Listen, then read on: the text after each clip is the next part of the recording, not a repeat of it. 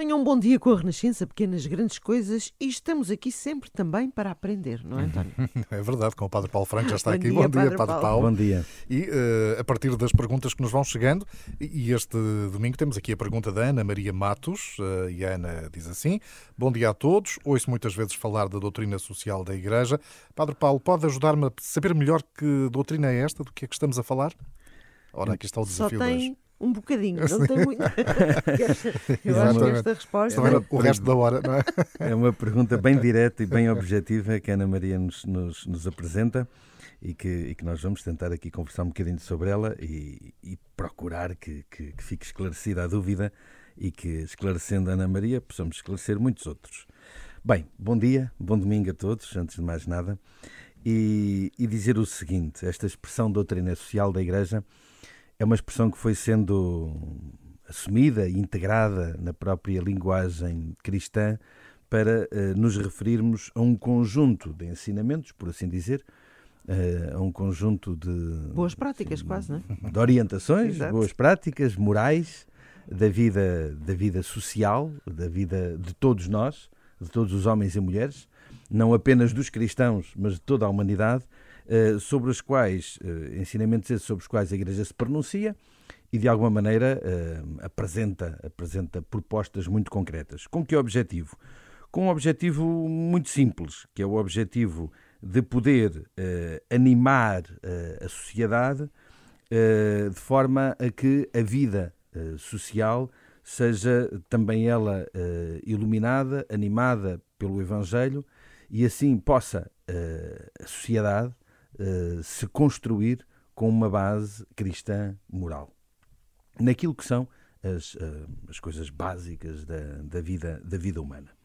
Eh, a doutrina social da Igreja acaba por ser, hoje, acaba por ser também um conjunto, como eu disse, de, de ensinamentos que foram sendo apresentados a toda a Igreja e a toda a sociedade ao longo de muitos anos, desde o século XIX, através de vários papas, com várias encíclicas que escreveram e que recentemente foram compiladas numa coisa que a Igreja chama o Compêndio da Doutrina Social da Igreja e que tem assim um bocadinho uma síntese sistemática de todos estes, todos estes temas, todos este- todas estas matérias. Mas eu gostava só de dizer aqui três ou quatro coisas sobre isso. Primeira, a primeira coisa, os princípios sobre os quais a doutrina social da Igreja, estes ensinamentos, se regem.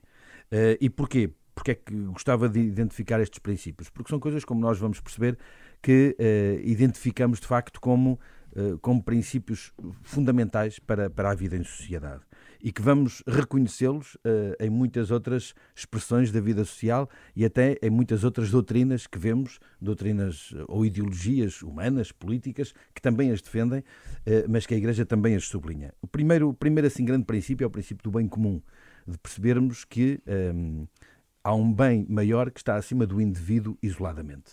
Este princípio do bem comum. Depois, o destino universal dos bens. Quer dizer, eh, todas as coisas que existem, sejam elas materiais e não materiais, têm um destino próprio. Não, não- o destino não é propriamente um uso egoísta eh, e, irregulado eh, por cada uma das pessoas assim a seu belo prazer. Não, há aqui um destino das coisas e as coisas eh, existem para um fim próprio que deve também ser salvaguardado. Depois, o princípio da subsidiariedade.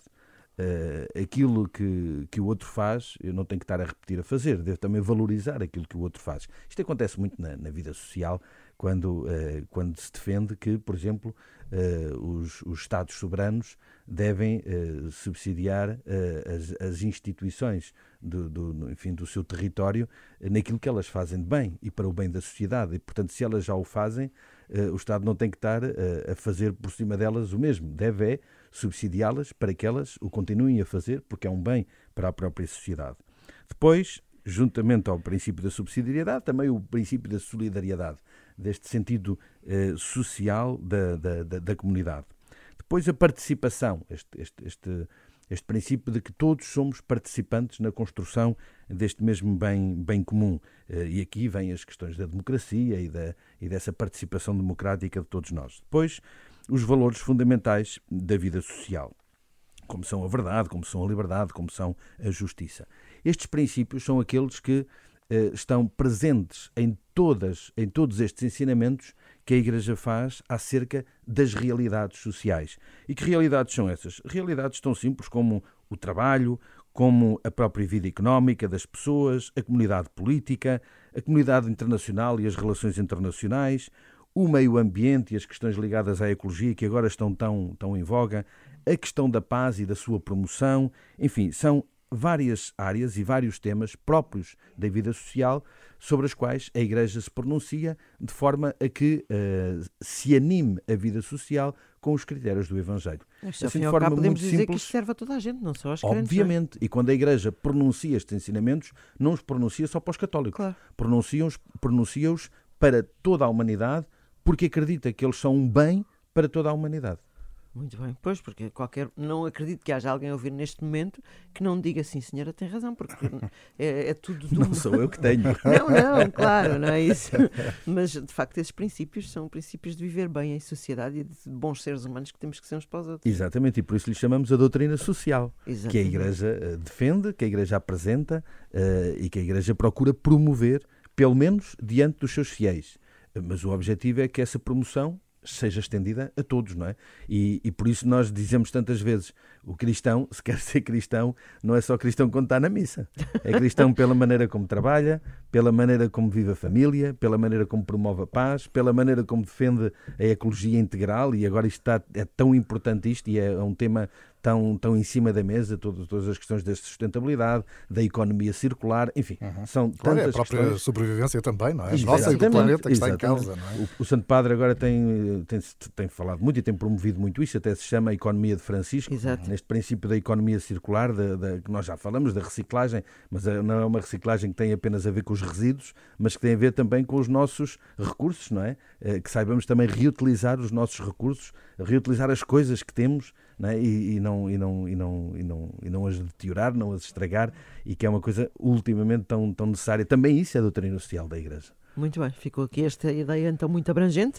Se, se, quiser mandar uma pergunta para o Padre Paulo, como fez a Ana Maria, basta enviar para dina.isabel.rr.pt, antonio.freire.rr.pt ou então através do nosso WhatsApp. Exatamente, eu lembro o número, é o 96 2007 500, é só enviar essa mensagem aqui para nós. Até para a semana, Padre Paulo. Até para a semana, Até para a semana. e obrigado.